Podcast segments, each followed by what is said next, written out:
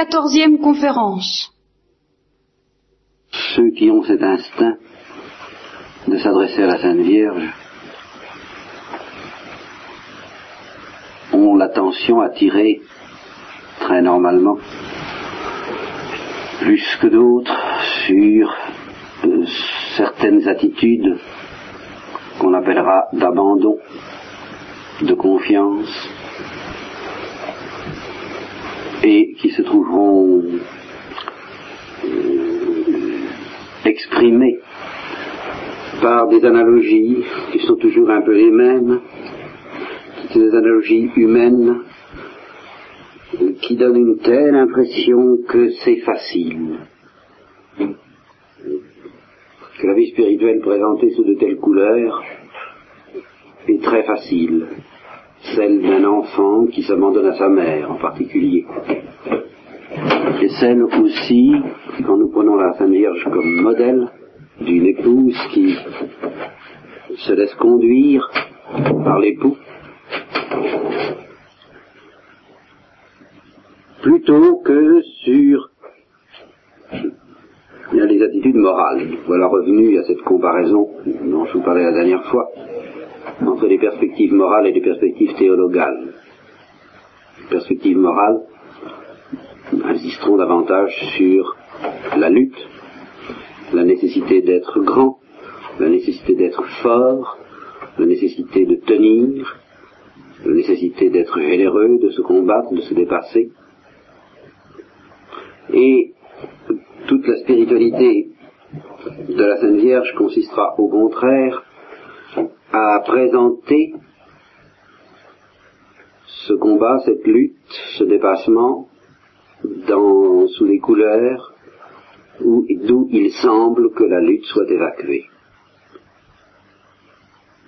C'est très frappant quand vous lisez Thérèse de l'Enfant Jésus, par exemple. Elle dit d'ailleurs elle-même qu'il y a de quoi s'y tromper, qu'à entendre sa manière de parler du bon Dieu et de sa vie spirituelle, on a l'impression d'un breuvage délicieux comme elle présentait le médicament qu'on devait lui faire absorber et dont le goût secret était très amer. Grignon de Montfort aussi nous dit que la Sainte Vierge a une manière d'arranger les choses, d'enrober les croix de confiture, qui fait que ça passe mieux, comme une purge qu'on a aussi enrobée de confiture. Et cette confiture a le don d'agacer un certain nombre de gens, parmi les, les meilleurs chrétiens d'ailleurs.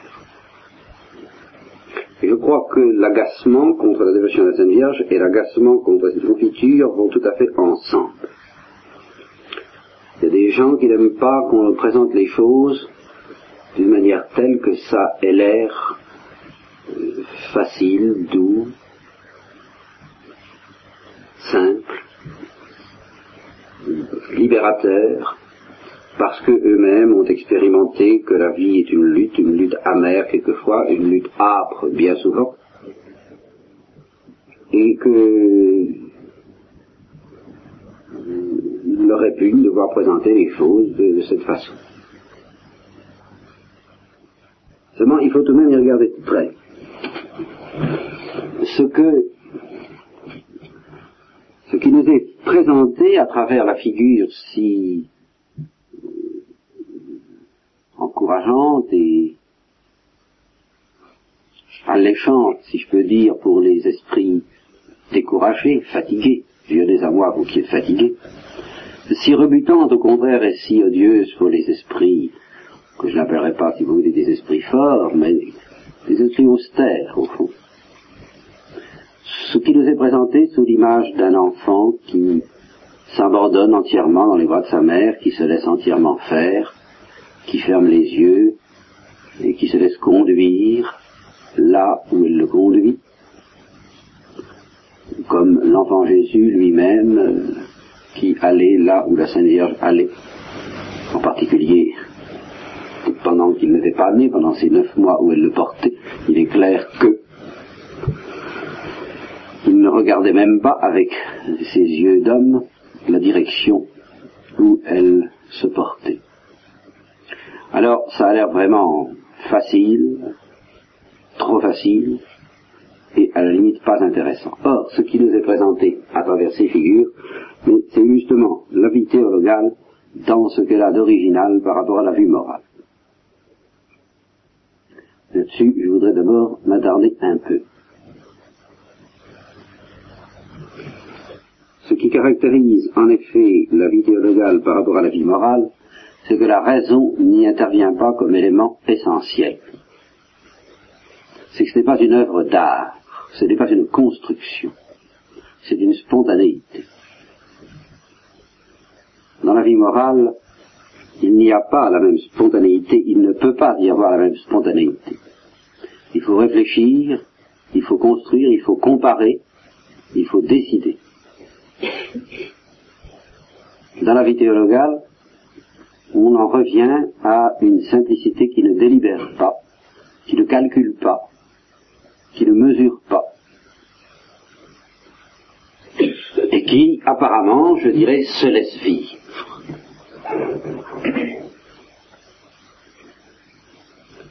La grande difficulté étant précisément d'accepter d'être réduit à cela. Ici interviendront les esprits chagrins dont je vous parlais tout à l'heure, esprits chagrins dont la position se trouve dangereusement renforcée aujourd'hui par tout un corps de métier qui s'appelle les psychanalystes et les médecins en général.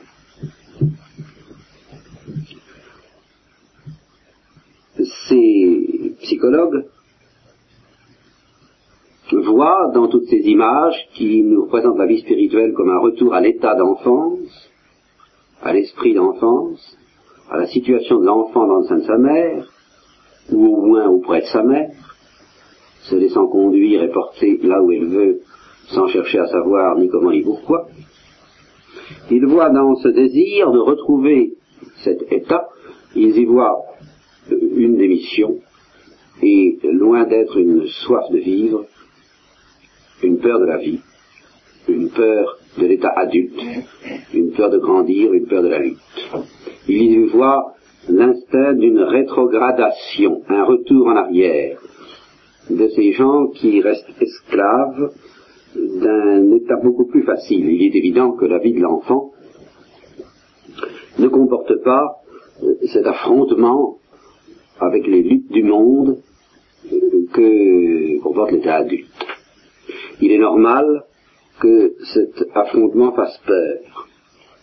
Il est normal que de nombreuses psychologies humaines aient tendance à reculer le moment où il faudra ainsi affronter le monde et à faire durer euh, cet état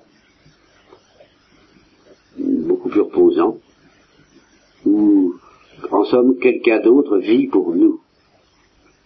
La famille en général et la mère en particulier. Quelqu'un d'autre vit pour notre compte. C'est un petit peu la réaction très normale d'ailleurs, alors celle-là n'est pas du tout euh, névropathique, de ceux qui, menant une vie très dure, service militaire par exemple, eh bien, pendant quelque temps, sont à l'infirmerie ou à l'hôpital enfin l'hôpital qui ne porte pas d'intervention chirurgicale trop violente. Et alors, euh, ma foi, on vit moins, on vit moins intensément. Euh, c'est pas la grande vie, la grande lutte, le grand air. C'est pas passionnant. Mais c'est bien reposant.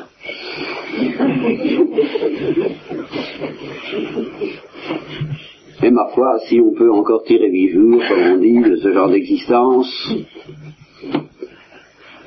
on tire sur la ficelle. On prolonge ça le plus, autant que ça se peut. Alors pour les psychanalystes, il y a une tendance de bien des hommes à demeurer ainsi dans cet état d'irresponsabilité.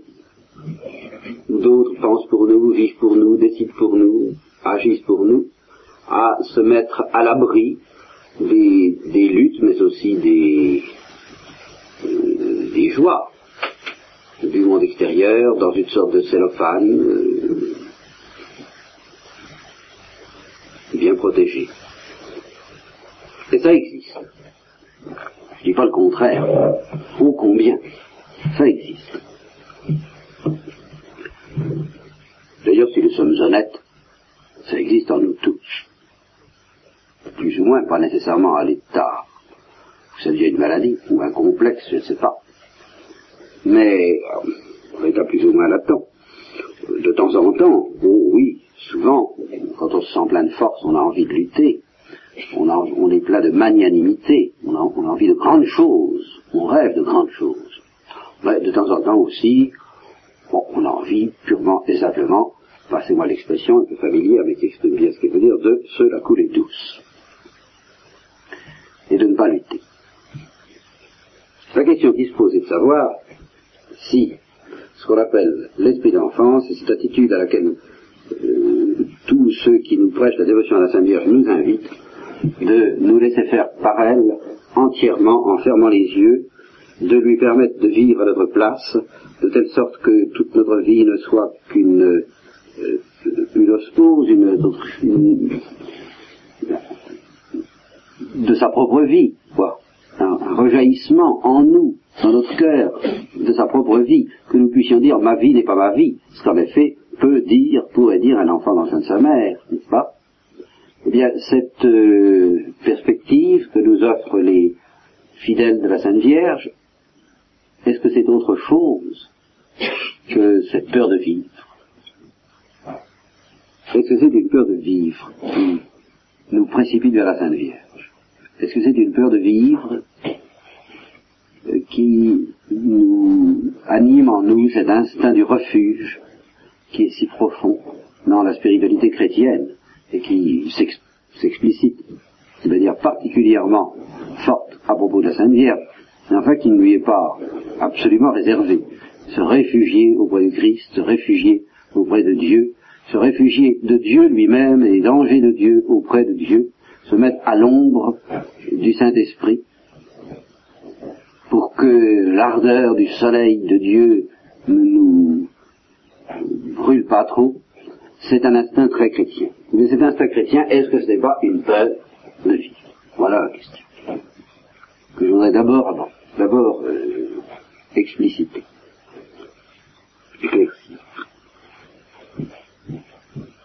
Je crois que pour cela, c'est ici que se séparent les gens qui ont le sens métaphysique et ceux qui ne l'ont pas.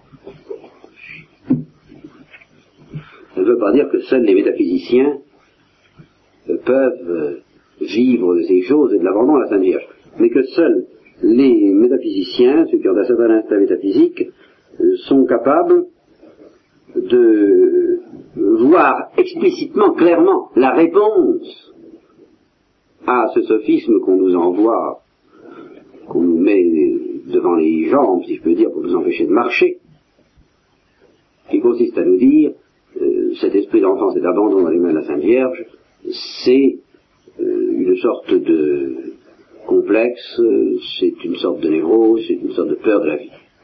Je crois qu'il faut en effet un peu d'instinct métaphysique pour comprendre l'inanité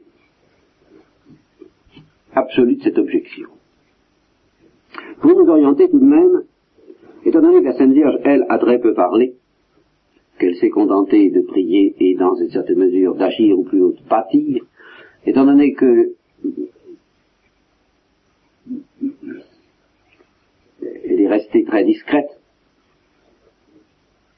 il faut peut-être regarder du côté d'une Thérèse de l'Enfant Jésus pour comprendre la mentalité de la Sainte Vierge. Et pour euh, écouter ce que la Sainte Vierge elle-même a envie de nous dire à travers les âmes qui lui ressemblent le plus et qu'elle façonne le plus à son image et à sa ressemblance à elle. La Sainte Vierge était au pied de la croix. Ça, la tradition nous le dit. Eh bien, combien de femmes fortes seraient-elles capables de, rester debout auprès de la croix, auprès de leur fils crucifié. Je dis bien debout. Voilà une question que je pose au plan strictement humain. Je ne veux pas d'autres exemples de ce, qui, que je pourrais appeler la force de la Sainte Vierge. Mais alors, du côté de ses enfants, de son enfant, Thérèse de l'Enfant Jésus en particulier, alors euh, regardons un peu cette névrosée qui a peur de vivre. Voyez-vous bien. Hein je voudrais être guerrier, apôtre, docteur, martyr. Je voudrais prêcher l'évangile jusqu'à toutes les extrémités de la terre, et non seulement jusqu'aux extrémités de la terre, mais je voudrais l'avoir été depuis le commencement des temps, et l'être jusqu'à la fin du monde. Je n'ai pas peur des champs de bataille, je suis prêt à affronter le feu pour la gloire de l'Église et de Dieu. Quant au martyr, un seul ne me suffirait pas. Je voudrais être broyé par la dent des bêtes comme Saint Ignace, je voudrais être brûlé comme certains martyrs, je voudrais être crucifié d'abord comme Jésus lui-même.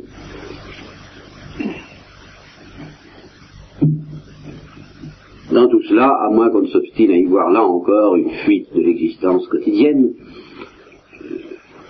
ce qui paraîtrait tout de même un peu excessif,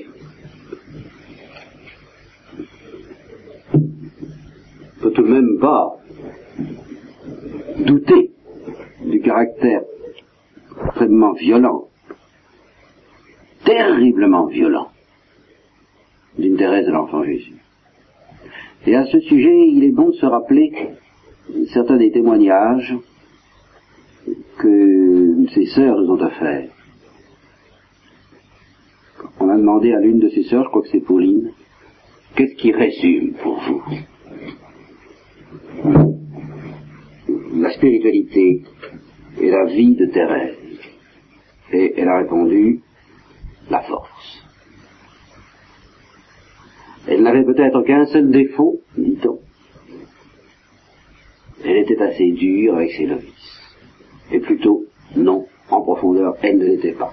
Mais, elle se situait à un tel niveau de violence absolue et, je dirais, de vitesse, dans la passion de Dieu que ça pouvait paraître de temps en temps un peu dur.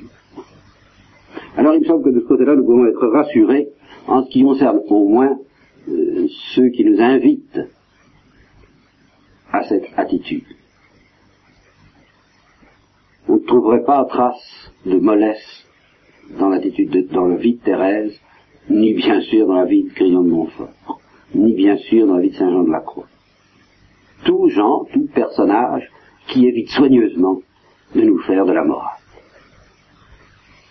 Tout personnage qui nous invite instamment à nous laisser faire. Seulement voilà, il s'agit de se laisser faire par Dieu. Par celui qui est la vie, la force, la puissance, la violence, l'amour infini. Par celui dont la faiblesse est plus forte que les hommes et dont la folie est plus sage que la sagesse des hommes. Alors évidemment, nous ne risquons pas de nous endormir d'une manière dangereuse dans les mains de cet être-là. Toute la spiritualité de l'abandon consiste à dire qu'en effet, l'état d'un enfant dans le sein de sa mère est l'image la plus parfaite, mais ce n'est qu'une image. Ce n'est qu'une image, mais c'est une image fidèle de la situation d'une créature qui a trouvé Dieu. De la situation par rapport à Dieu d'une créature qui a trouvé Dieu. Dieu veut être pour nous ce que justement Teilhard de Chardin appelle un milieu divin, un milieu de vie, exactement comme une mère est pour son enfant un milieu, ce sont milieu de vie. Et il n'y a pas d'autre problème pour nous, en effet, en spiritualité, que d'entrer dans ce milieu de vie. Alors, cette vie, qui n'est pas la nôtre, se charge de nous faire vivre, et non pas de nous faire dormir. Ça, je vous en euh, convainc. Je vous le promets. Seulement, son rythme n'est pas le nôtre. Sa violence n'est pas la nôtre. Sa force n'est pas la nôtre. Et par conséquent, c'est ici toute la doctrine de Saint Jean de la Croix. Pour arriver à posséder ce que tu ne possèdes pas, il faut passer par un état où tu ne possèdes pas. Pour arriver à goûter ce que tu ne goûtes pas, il faut passer par un état où tu ne goûtes pas. Pour arriver à voir celui que tu ne vois pas, il faut passer par un état où tu ne vois pas. Et cela ressemble en effet à cette espèce d'inanition, de dormition, de dénuement, de sommeil, où se trouve l'enfant dans le sein de sa mère avant qu'il ne, soit né. De sorte que cette situation de l'enfant dans le sein de sa mère a en somme une double portée. Une portée ultime, profonde, métaphysique, qui est à savoir d'être l'image de ce que nous serons au ciel lorsque nous serons entièrement développés, lorsque nous serons au sommet de notre vitalité, lorsque, en vertu d'une simple intention, bah, il suffit que j'ai l'intention de lever la main pour lever la main, eh bien il suffira que nous ayons, une fois ressuscité, l'intention d'être à l'autre bout du monde pour y être, d'être en plusieurs endroits à la fois pour y être. Voilà ce que la foi nous demande de croire.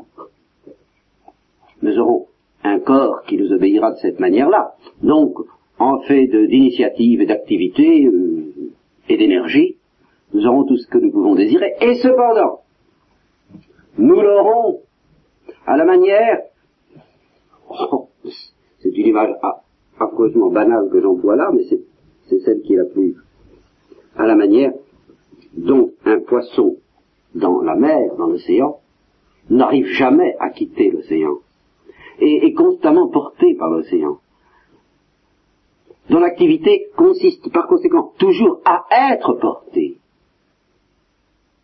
Nous serons portés par le Saint-Esprit, par la chaleur de Dieu, par le souffle de Dieu, par la puissance de Dieu. Nous serons dans l'océan de la vie. Tant que nous sommes sur la terre, nous sommes reliés à l'océan de la vie. Nous, par l'Eucharistie, par les sacrements, par l'amour, nous puisons à l'océan de la vie. Nous cherchons la source de cette vie afin de pouvoir y boire et toute notre activité. Et là, essayer de nous concentrer, de nous ramasser dans ce lieu où nous pouvons trouver de quoi nous rassasier et de quoi boire, c'est-à-dire le cœur du Christ et le cœur de la Vierge, que celui qui a soif, qu'il vienne à moi et qu'il boive. Mais nous restons, en quelque sorte, encore extérieurs à cette source. Nous pouvons y puiser, nous pouvons nous en nourrir. Nous ne sommes pas encore immergés dedans. Et c'est pour cela qu'en effet, sur la terre, ici je fais une digression, mais vous en avez l'habitude, il y a un combat. C'est parce que n'étant pas immergés dans l'océan de la vie, nous avons à trouver l'océan de la vie. Nous avons à trouver la porte étroite par où cette vie va faire irruption en nous. Et nous pouvons la manquer. Non pas tellement parce qu'elle est difficile à franchir, mais parce qu'elle est difficile à trouver, parce qu'elle est trop modeste, parce qu'elle ne paie pas de mine, parce qu'elle est méprisable, tant que justement on n'a pas ouvert cette porte pour découvrir ce qui se cache derrière. Cette porte ne paraît pas plus extraordinaire que les autres, au contraire. Elle est extraordinaire que parce que quelqu'un se tient derrière, dont la beauté est telle que si on l'a entrevue, à ce moment-là, on se moque bien de la beauté des portes. Mais nous pouvons manquer cette porte. Voilà pourquoi c'est grave, et voilà pourquoi nous combattons Nous devons combattre, combattre contre précisément les doctrines qui nous invitent au combat, au mauvais combat. Combattre pour ne pas combattre, combattre pour aimer, combattre pour ne pas vivre de cette vie qui n'en est pas une, afin de coller nos lèvres à la source de la vie, de la vraie vie, de la vraie lumière, dans l'obscurité de la foi. Mais lorsque nous serons immergés, alors évidemment, lorsque nous serons immergés, nous serons prisonniers de cette vie, nous serons prisonniers de l'infini. Toute notre liberté actuelle consiste à avoir le, le, le terrible pouvoir de devenir esclave. Esclave des limites. Le terrible pouvoir de nous, de nous enfermer dans des prisons. De boire des eaux qui ne désaltèrent pas. Là, nous n'aurons plus cette liberté. Nous serons immergés dans la lumière, dans la joie, dans l'amour éternel. Nous ne pourrons plus en sortir. Nous ne pourrons plus sortir de l'infini. Nous ne pourrons plus trouver de prison. Donc dans la spontanéité la plus totale, la plus irréfléchie, nous n'aurons plus besoin de réfléchir au ciel, figurez-vous. Voilà, je crois, la principale délivrance qui, pour certains esprits comme les miens en particulier, je l'avoue, se présente comme, humainement parlant, ce qu'il y a de plus agréable. Nous n'aurons plus besoin de réfléchir parce que nous verrons. De temps en temps, à force de réflexion, on voit, ou on entrevoit. Et on est heureux parce qu'à ce moment-là, on cesse de réfléchir. On se repose. Oui, on se repose, mais dans la plénitude. Alors là, nous nagerons dans la lumière. Notre activité sera infiniment plus intense que celle de ceux qui fuient la lumière ou qui courent après la lumière même, de ceux qui fuient le Christ ou de ceux qui suivent le Christ. Elle sera infiniment plus intense, mais ce sera en même temps le repos éternel. Parce que non seulement nous aurons trouvé la source, mais nous serons perdus dans la source. Quelle que soit l'ampleur de nos déplacements, nous ne pourrons plus sortir de l'amour. Voilà. Donc, la situation d'un enfant dans sa mère est bien l'image de cette situation, image déficiente, en ce sens qu'elle ne nous manifeste pas l'extraordinaire, la débordante activité qui sera la nôtre. Mais activité, cette activité dont nous n'avons pas l'idée, parce que toute activité humaine, même l'activité vertueuse, est encore nécessairement une activité, euh, je trouve pas de mots, mais je ne dis pas inquiète, je ne dis pas tendue. Malgré tout, si le mot tendu convient, je suis tendu vers ce qui est en avant, dit saint Paul, oubliant ce qui est dans l'arrière. Il y a un combat intérieur et extérieur qui est à livrer de manière constante. Là, il n'y aura plus de combat, et cependant, nous serons plus actifs que dans le combat.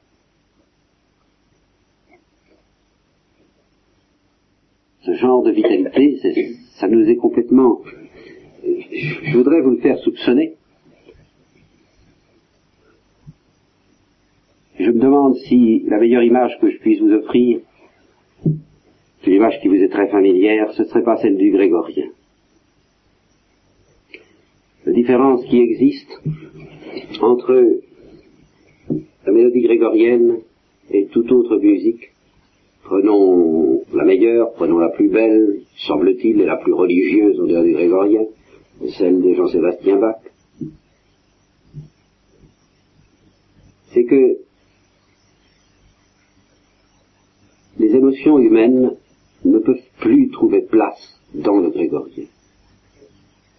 Quand vous chantez les grégoriens, vous avez l'impression d'être porté par des, par des vagues, par des ondes successives qui arrivent et qui sont, qui viennent de l'infini. De sorte que si vous essayez d'avoir une émotion humaine là-dedans, à peine avez-vous exprimé cette émotion qu'elle est comme étouffée par le bonheur. Le, bonheur vous empêche d'avoir des émotions humaines. vous étouffez de bonheur. Voilà. C'est exactement ça la situation du ciel. On ne peut plus se livrer aux émotions ordinaires parce que les vagues du bonheur sont, trop puissantes pour qu'on puisse s'agiter là-dedans. C'est d'ailleurs ce qui explique au fond l'agonie des purifications passives. C'est exactement la même chose, seulement dans un état où les émotions ne sont pas tout à fait mortes. Voilà. Les émotions se défendent encore. Et en même temps, on éprouve que ces émotions ont envie de sortir, ont envie de fonctionner, que, leur racine n'est pas morte, mais que quelque chose les étouffe et les empêche de sortir, et ce sont justement les vagues du bonheur, les vagues du bonheur de Dieu, qui, sont là et qui vous font, selon l'expression magnifique du Père des Lauriers, qui vous font petit à petit mourir de joie. Étouffés sous, le poids de la joie, sous le poids d'une joie excessive qui n'est pas la nôtre, qui est celle de Dieu. Eh bien, le grégorien exprime assez bien, me semble-t-il, l'image de l'état final. de notre cœur lorsqu'il sera cautérisé par cette euh, flamme divine, et qu'à ce moment-là, le feu deviendra de l'eau.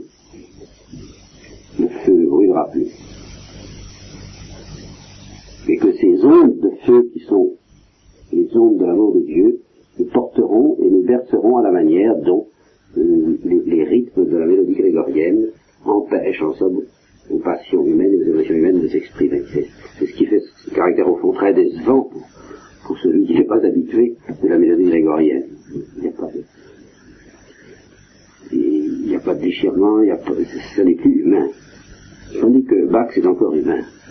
Ce sont des gémissements humains. L'homme gémit encore, il vit encore, il existe encore. Les émotions humaines, dans le grégorien, ont retrouvé le sein de leur mère. C'est très difficile à exprimer ces choses. Oui, on est obligé de se servir d'images et, puis on souffre constamment. Parce que les images ne sont que des images. Alors moi, si je pouvais vous projeter sur un écran une vue très grossie du bonheur de Dieu, ça serait très bien, mais je ne peux pas. Absolument. Désolé.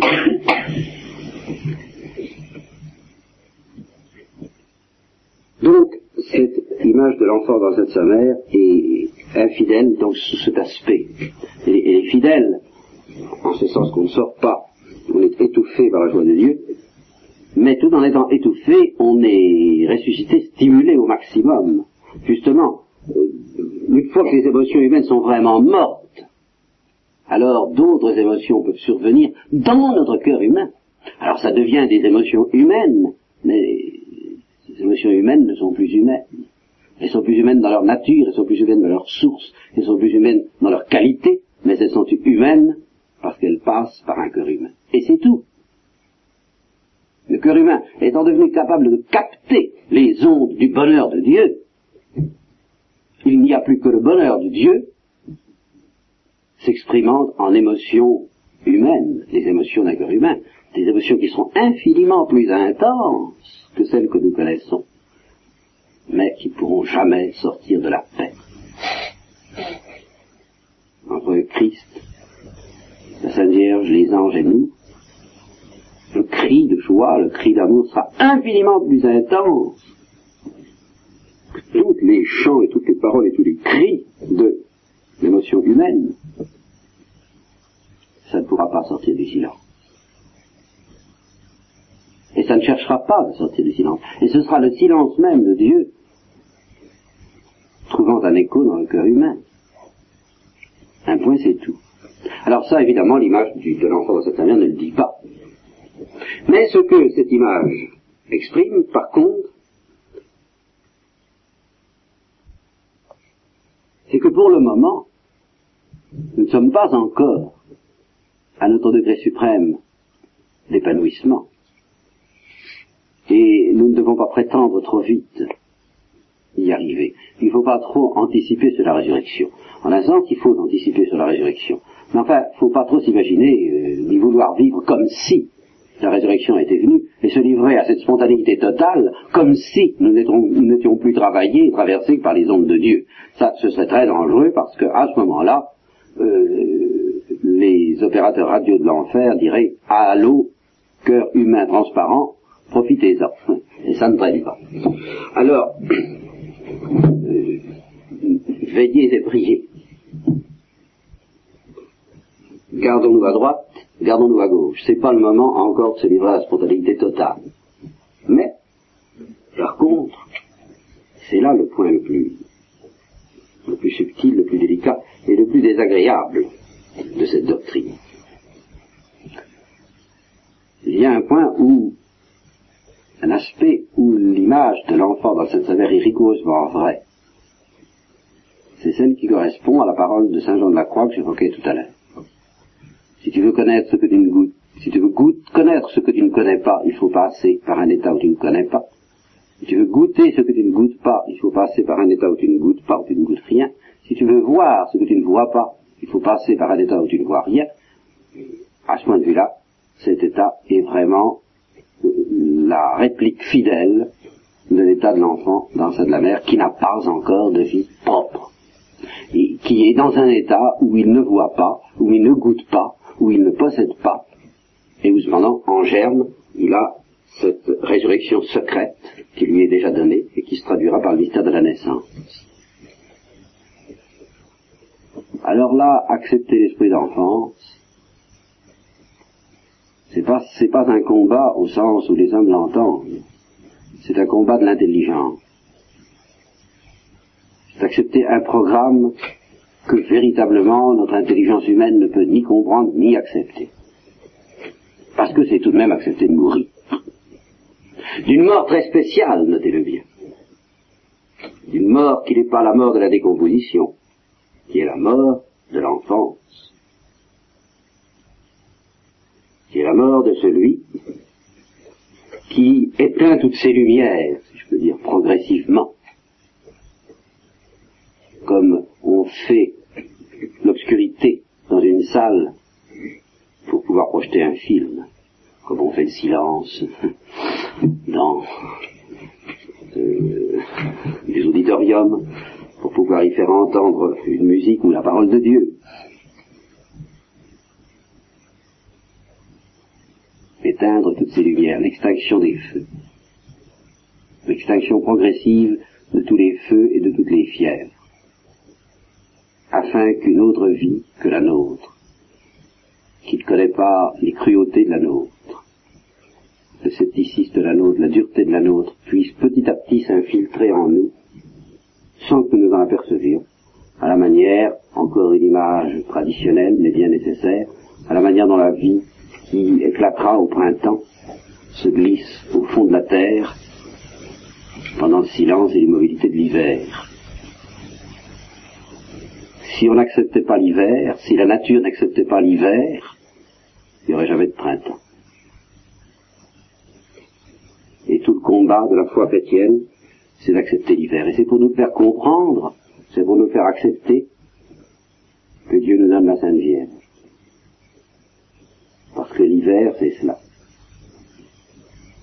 C'est cette vie qui n'est pas la nôtre et qui n'est pas encore éclatante, qui n'est pas encore éclatée, qui n'est pas encore sortie, et qui doit accepter, justement, comme le dit le Christ dans l'Évangile, de rentrer dans le sein de sa mère pour y naître de nouveau. Nous sommes nés une première fois, et en naissant, nous avons apporté tout notre petit bagage, notre petit héritage odieux, issu d'Adam et Ève. Toutes nos fièvres, toutes nos prétentions, toutes nos colères, tout notre amour propre. Eh bien, tout cela, il faut accepter que ça s'éteigne. Et que pendant un certain temps, deux temps, un, temps, deux temps et une moitié de temps, je crois que c'est comme ça à peu près l'expression de Daniel, si vous voulez,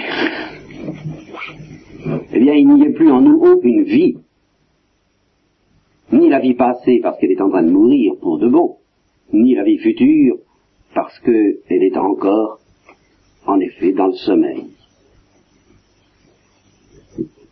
Et alors ceux qui veulent tout le temps regarder en avant, qui ne veulent pas revenir en arrière, Et ce sont de terribles arriérés par rapport à notre perspective.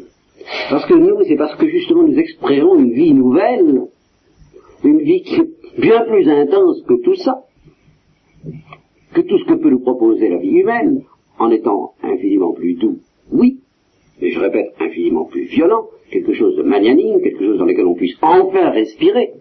C'est parce que nous espérons une autre vie, et vraiment une autre vie, que ben, nous acceptons qu'au début, cette vie ben, ne soit qu'une vie larvaire. Il faut bien. Il faut bien passer par là. Ah, bien sûr, si cet abandon et ce sommeil ne devaient aboutir qu'à revivre une nouvelle vie humaine telle que nous l'avons vécue, ce serait le refus de notre développement d'homme et de notre développement d'adulte. Mais c'est pas de ça qu'il s'agit. Il s'agit d'une autre vie. Et alors là, ça correspond à la situation vraie. Pour le moment, nous ne sommes pas encore nés. Ce que nous sommes n'est pas encore révélé. Nous sommes conçus par le baptême.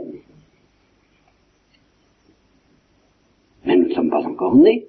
Nous ne sommes pas encore sortis de notre enveloppe, de notre écorce. Alors, le spectacle que nous pouvons nous offrir à nous-mêmes et aux autres, bah, c'est le spectacle d'une écorce en décomposition sous la pression d'un visage éternel qui, n'a pas encore montré son regard. Alors c'est pas bon à voir, il n'y a rien à voir. Vous voulez voir là-dedans. Mais ça, c'est la vérité de la situation d'après la foi. La Sainte Vierge n'est pas qu'une image, elle est une réalité, mais dont l'imagination peut nous aider, si nous croyons à la parole de Dieu, peut nous aider à entrer, en somme, fidèlement dans la situation, honnêtement dans la situation. Une métamorphose, au fond, c'est jamais bon. Voilà ce qu'il faut bien se dire. Et surtout, ça n'est pas reluisant. C'est une mort mélangée de sommeil. C'est une vie qui est en train de mourir, qui agonise, sous la pression d'une vie qui est encore dans le sommeil. C'est un enfant qui fait mourir un vieillard, mais c'est encore qu'un enfant. Et tant que nous sommes sur la Terre, quel que soit le développement auquel nous puissions atteindre, nous ne pouvons pas, non seulement nous ne pouvons pas sortir du sein de notre mère, qui est l'Église, le cœur du Christ et le cœur de la Vierge, mais nous n'avons rien d'autre à faire qu'à y entrer. À y entrer de plus en plus profondément, de façon à subir de plus en plus profondément l'asphyxie de tout ce qui n'est pas dans une harmonie parfaite, dans une consonance parfaite avec la vie divine. Vous voyez cette chose étrange il faudra que chacun de nos nerfs, car au ciel nous aurons des nerfs, des nerfs de gloire, des nerfs glorieux. Mais enfin, c'est encore ce qu'il y a de plus précieux dans le corps. C'est par là que s'exerce le lien de l'âme et du corps. Alors si c'est ce qu'il y a de plus précieux dans le corps, et si le corps doit ressusciter, les nerfs doivent y avoir une place de choix. Peut-être n'y aura-t-il plus que des nerfs dans le corps glorieux en un sens. Pourquoi pas Alors justement, je vous en prie, pas d'image de quelque écorce cérébrale. C'est pas très beau, non? Ce sont des nerfs qui, qui sont si manifestateurs de la vie de l'âme par lesquels ils sont animés. C'est pour ça qu'ils sont éblouissants de lumière. Ce sont des yeux les yeux dans ce qui, fait l'essentiel de l'œil et du regard, c'est-à-dire le nerf optique, mais un nerf optique qui sera devenu lumière, et un, nerf auditif qui sera devenu euh, réception et, résonance et renvoi de la parole. Enfin, c'est vraiment inimaginable au sens strict du mot. Eh bien, il faudra que chacun de nos nerfs vivre à l'unisson de la Sainte Trinité. Pas seulement notre intelligence et notre volonté, mais toutes les fibres de notre être, qu'elles vibrent à l'unisson de la Trinité. Il le faudra, car on n'entre pas au ciel avant. Alors, pour apprendre à un muscle à fonctionner d'une manière selon laquelle il n'a jamais fonctionné, eh bien on commence par la relaxer, par lui interdire tout mouvement. je, suis tout à fait d'accord, c'est là où il faut savoir prendre ses axes, que la philosophie pratique, la morale à laquelle le christianisme nous invite, est une morale odieuse, inadmissible et absurde dans le cas où nous n'avons pas la certitude de la vie éternelle. Et de cette vie éternelle comme absolument nouvelle, de la nouveauté de vie qui est infusée en nous par le baptême. Ça n'a pas d'autre sens.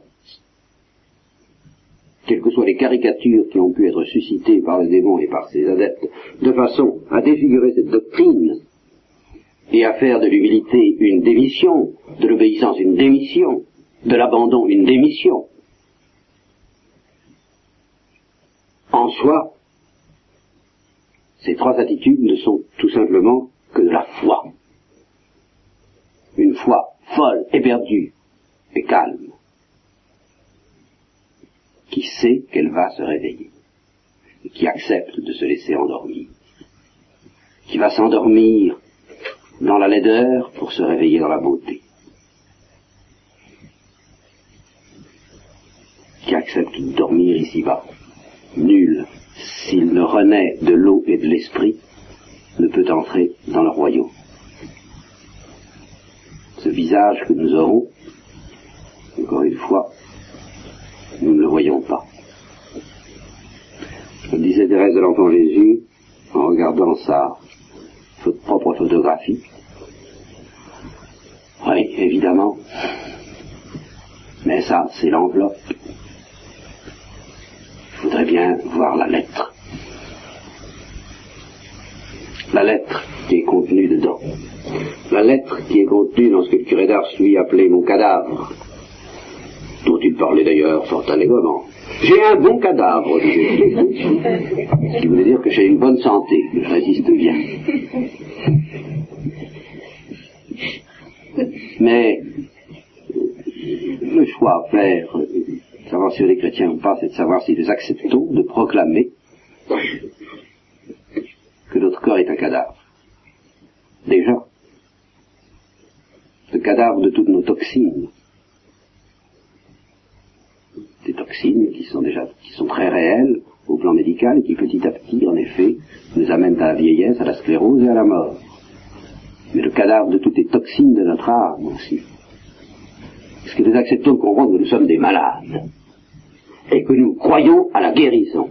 Alors, une fois qu'on a dit cela, le problème n'est pas de savoir comment on va, quelle est la vie la plus intéressante, la plus belle, la plus, la plus valable, la plus vertueuse même, à l'intérieur de cette infirmerie, de cette caserne, de cet hôpital, tout ce que vous voudrez, mais de savoir quel est le moyen qui, même s'il nous fait perdre un peu plus la face encore que les autres, va nous permettre d'en sortir. Alors voilà ce que ça s'appelle avoir la foi.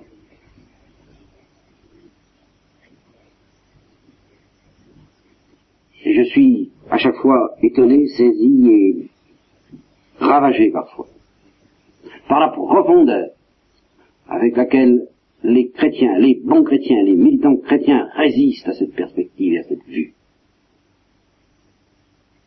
La profondeur, mais vraiment extraordinaire avec laquelle ils veulent maintenir la continuité entre ce monde et l'autre. Alors que cette continuité passe par la Sainte Vierge. Je vous rappelle avoir entendu une fois quatre chanteurs qui étaient venus au Sauchoir de chanter les gospel et ils avaient chanté une, chanson qui s'appelle simplement Hell, le ciel et qui est mise dans la bouche de prisonniers, attendant la liberté. Alors là, on sent en présence que c'est d'être chrétien. Et la grande conversion à faire, c'est de se dire, eh ben oui, aménager la prison, c'est intéressant. Mais j'attends la liberté. Et j'accepte de passer pour quelqu'un qui se désintéresse odieusement de la vie de prison, à c'est de la vie tout court. Parce que j'accepte de m'endormir dans le cœur de la Sainte Vierge pour y ressusciter avec elle et avec tous. Tous. Je voudrais vider l'enfer, disait Thérèse de l'Enfant Jésus. Nous devons avoir ce désir, tout en sachant que Dieu respecte la liberté, tous, dans la vraie vie. Nous ne devons donc pas avoir peur de gémir. Ce gémissement-là nous délivrera de tous nos petits gémissements. Si nous le laissons prendre toute la place, ce gémissement qui est celui de la Sainte Vierge, qui gémit de ne pas être encore unie à nous, qui gémit doucement en essayant d'endormir son enfant qui ne veut pas s'endormir et qui continue à crier, qui lui chante la mélodie de son amour, mais qui lui chante aussi les larmes de son amour parce qu'il ne veut pas s'endormir. Et dès qu'il sera endormi, le royaume des cieux vient quand vous dormez, quand vous dormez de votre péché. Alors la Sainte Vierge l'emportera dans son cœur et il se réveillera au petit matin comme on se réveille quand on vient d'une nuit de chemin de fer, que c'est le jour. Se réveillera dans la lumière à laquelle nous ne savons pas croire, dit soit-il.